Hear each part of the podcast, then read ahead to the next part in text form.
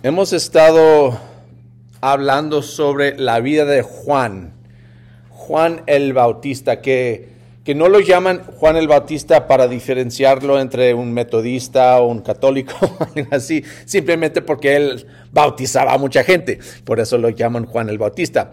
Uh, pero era un, un, hombre pues un poco raro, ¿no? Vivía en el desierto, tenía ropa uh, de pelo de camello, comía langostas y miel silvestre, pues suena bien miel silvestre, pero no tanto las langostas.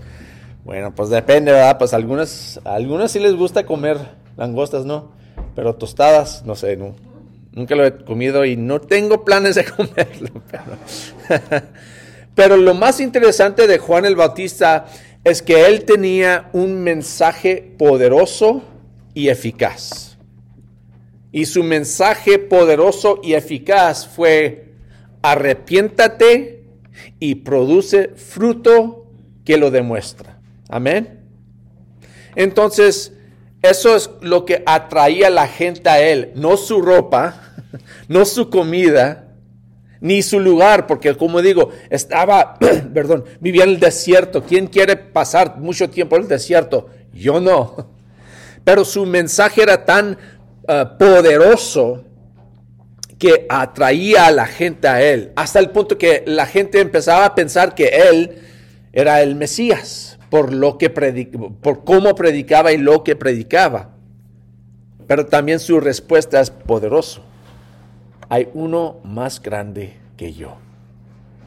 Entonces vamos a hablar un poco más sobre esta idea de cómo reaccionaba Juan a todo esto qué tipo de, de, hombre era Juan. Lo que vemos en Lucas capítulo 3 y Juan capítulo 3 es que Juan se desvanece, poco a poco se desvanece. Uh, en, en, versículo uh, 17 a 18 de Lucas capítulo 3, él testifica que no es el Mesías. Hace una diferencia muy grande. De hecho, dice, ni siquiera merezco desatarle la correa de sus sandalias. Juan, aunque predicaba un mensaje poderoso, era un hombre muy humilde. Y eso es importante. Y de hecho, otro Juan, que es el hijo de Zebedeo, anotó su declaración de cómo la diferencia entre él y Jesús en Juan capítulo 3. Así que vamos allá, Juan capítulo 3, versículo 26 al 36. Y de ahí vamos a leer la respuesta de, um, de Juan el Bautista a estas, um, pues, estas preguntas, ¿verdad? Que tenía la gente. Juan capítulo 3, versículo 26.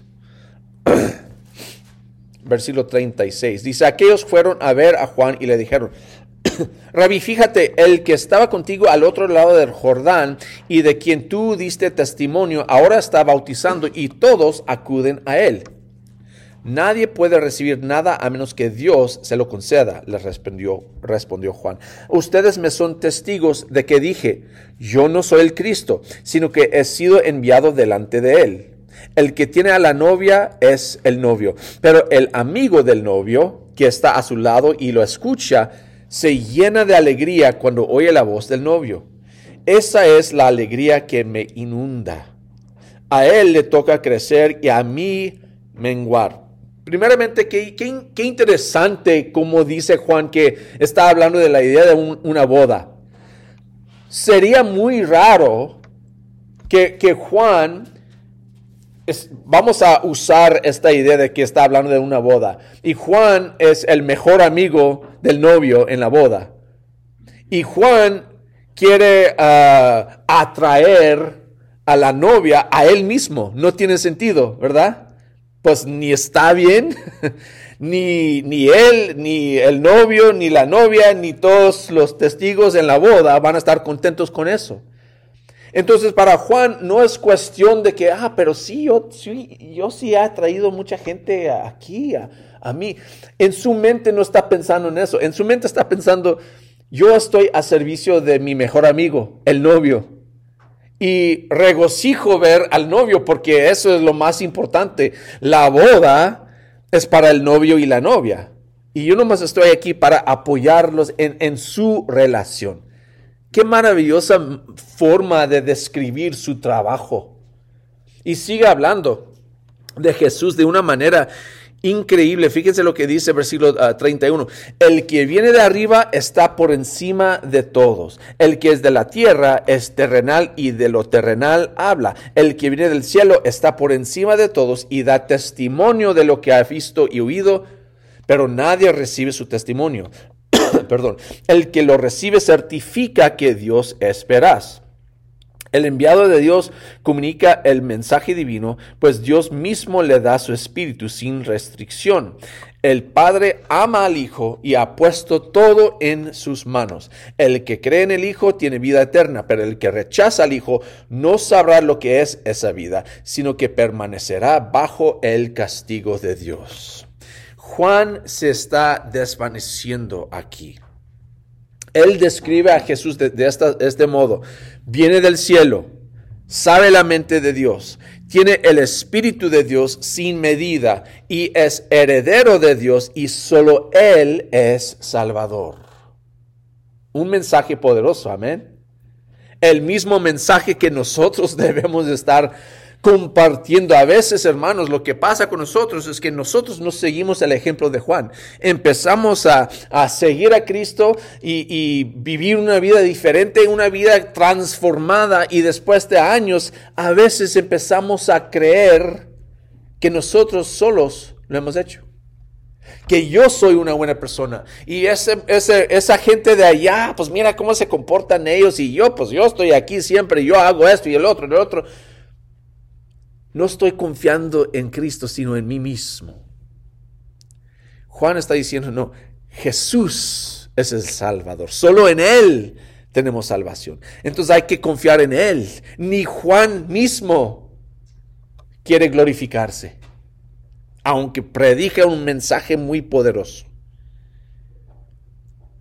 Y ese mensaje que predica no, no, por, estar completamente convencido, sabe lo que es la verdad, ya no tiene miedo. Fíjense lo que pasa.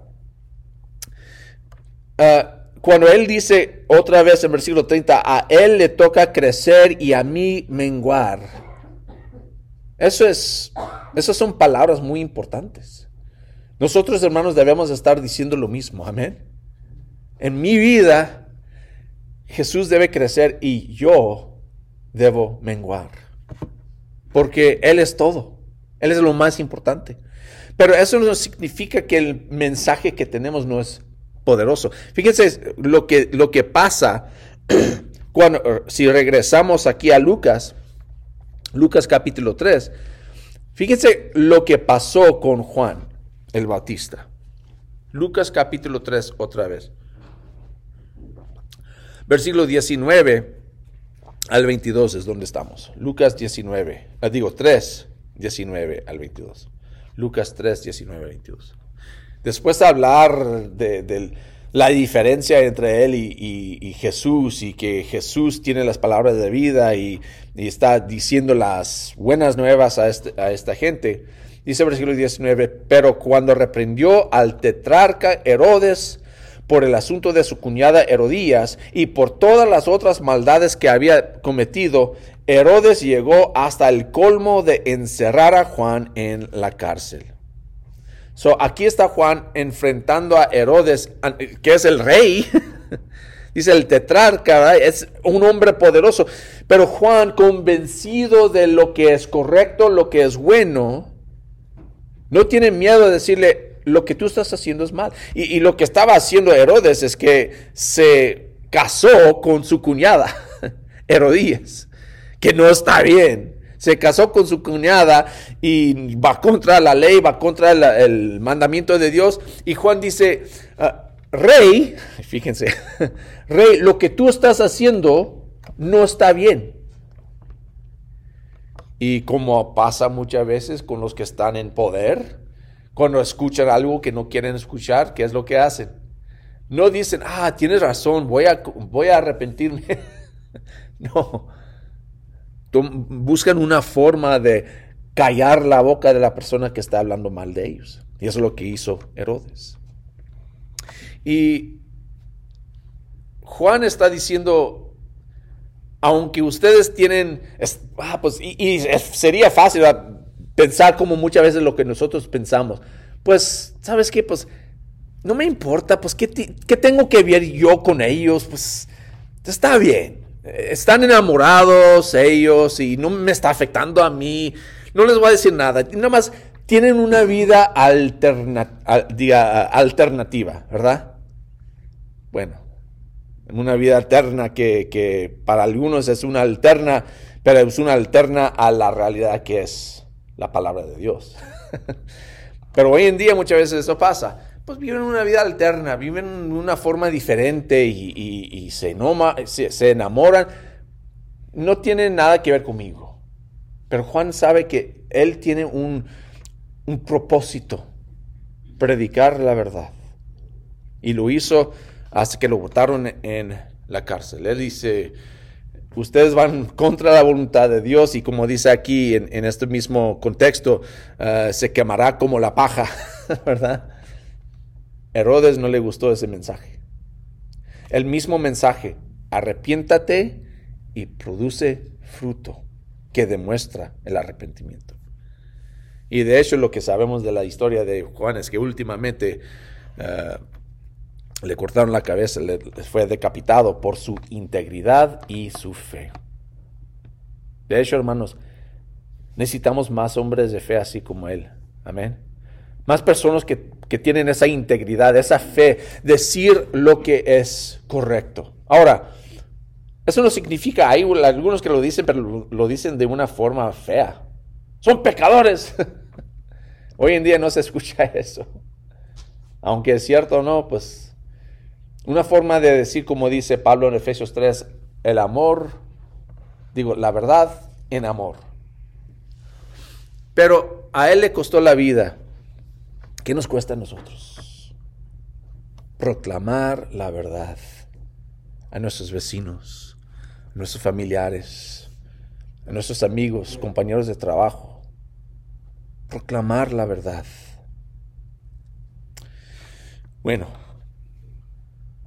hemos recibido, hermanos, una libertad de religión. ¿Han escuchado esa frase en, los Estados Unidos? La libertad de la religión, en que nosotros podemos practicar nuestra religión. Pero ¿qué hacemos con esa libertad? ¿La guardamos en la casa? ¿O solamente aquí en este edificio? ¿O somos como Juan, proclamando la verdad con los, sobre quien tenemos influencia? Bueno, vamos a seguir leyendo lo que pasa aquí aunque habla de los finales de Juan, está en la cárcel, últimamente pierde su cabeza, regresa un poco a lo que está pasando en el momento, versículo 21 de Lucas 3.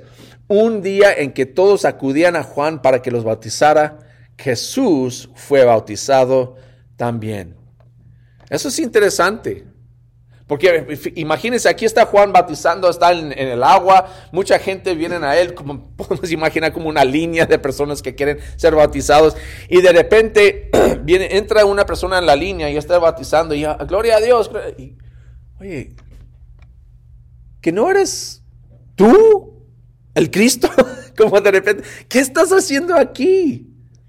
Y de hecho lo dice, aquí en, ah, en, Lucas lo dice fácilmente, que fue bautizado y así todo. Sabemos más de la historia de otro lugar, así que vamos, vamos a ver primeramente lo que está pasando, porque es una buena pregunta, ¿no? Preguntar por qué fue bautizado Jesús.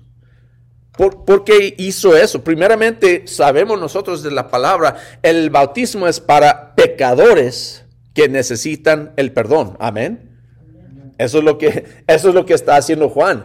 El bautismo del arrepentimiento de los pecados, para cambiar la vida, para dedicar la vida a Dios. Y ahí viene Jesús. No tiene sentido. De hecho, Hebreos 4:15, uh, segundo de Corintios 5:21, declaran que Jesús no pecó. Vivía, vivía una vida perfecta. No necesitaba el, el bautismo para el perdón de pecados. Hay algunos que dicen que lo hizo, Jesús lo hizo para confirmar el ministerio de, Juan.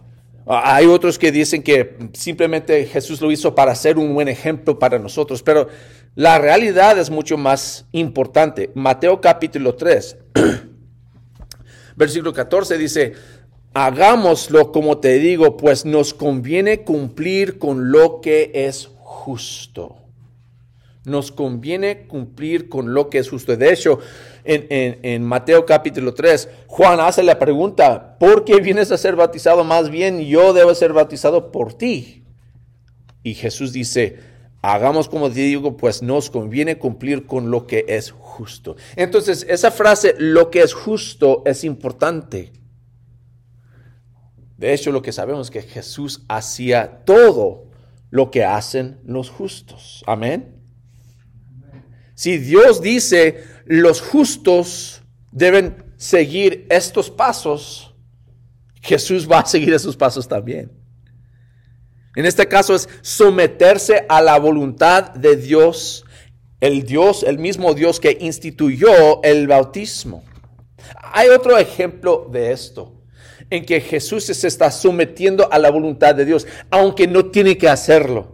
Fíjense en Mateo capítulo 17, vamos por allá, Mateo capítulo 27 versículo 24 a 27. Mateo 17. 24 a 27. Esto es muy interesante y es, es un ejemplo de la actitud de nuestro Señor Jesús.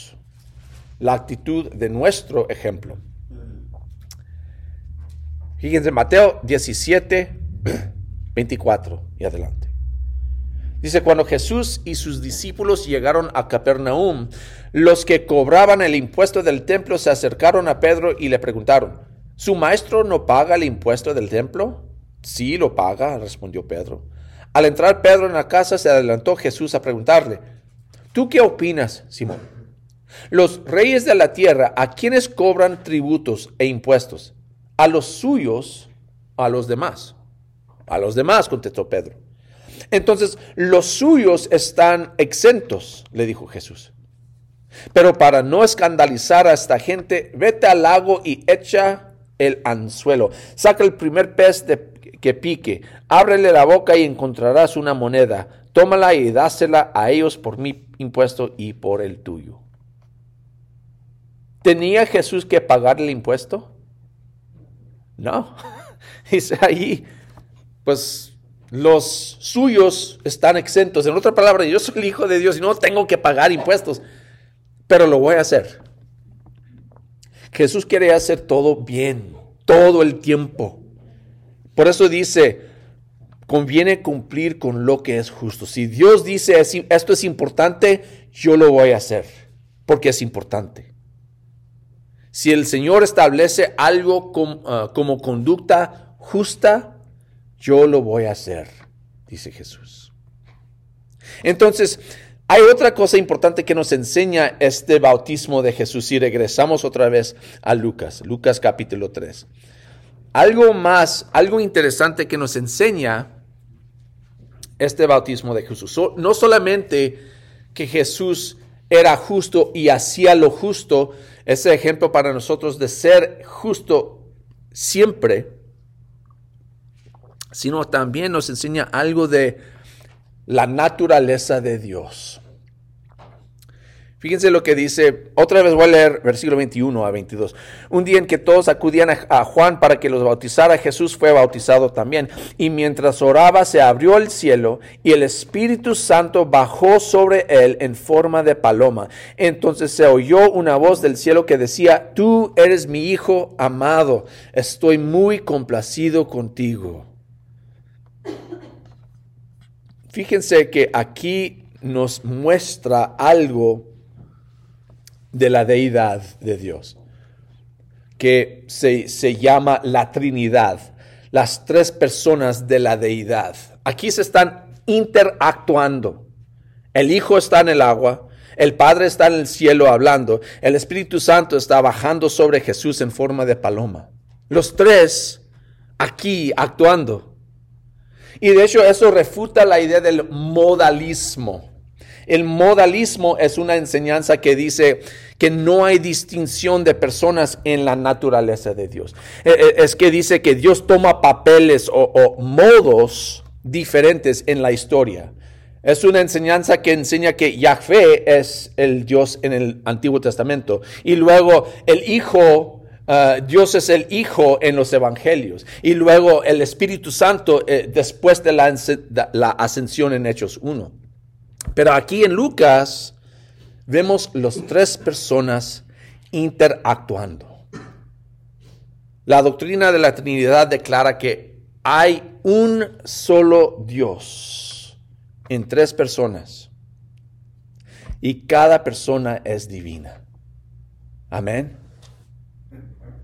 Eso es lo que vemos aquí. Las tres personas de Dios al mismo tiempo, pero todos son divinos, todos son Dios. Eso vemos aquí, es precioso ver es todo eso en este momento. Ahora, hay otra cosa que vemos aquí, lo que dice el Padre. Versículo 22, tú eres mi hijo amado, estoy muy complacido contigo. La pregunta es, ¿por qué dijo Dios que estaba complacido con Jesús? De hecho, no ha hecho nada hasta este punto. Simplemente está ahí. Apenas ha sido bautizado y Dios está diciendo, estoy muy complacido contigo. De hecho, es porque Jesús es su Hijo. Y de hecho, hermanos, eso debe ser buenas nuevas para nosotros. Porque simplemente ser hijos de Dios, Dios está complacido con nosotros. Amén.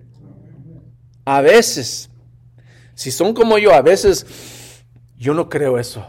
A veces pienso, Dios está enojado conmigo. Pues yo he fallado tanto a Dios y yo he errado tantas veces que, ay, pues Dios no está contento conmigo, ¿no?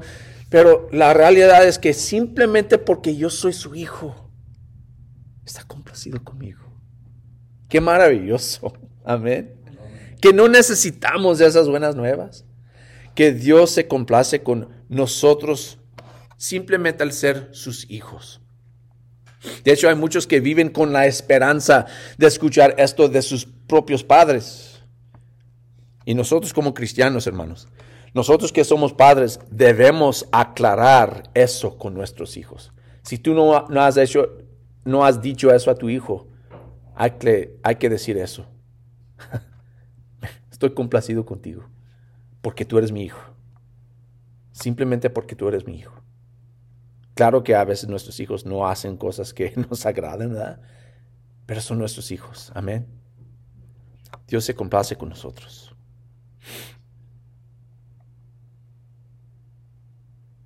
Hermanos, hoy declaro yo lo mismo.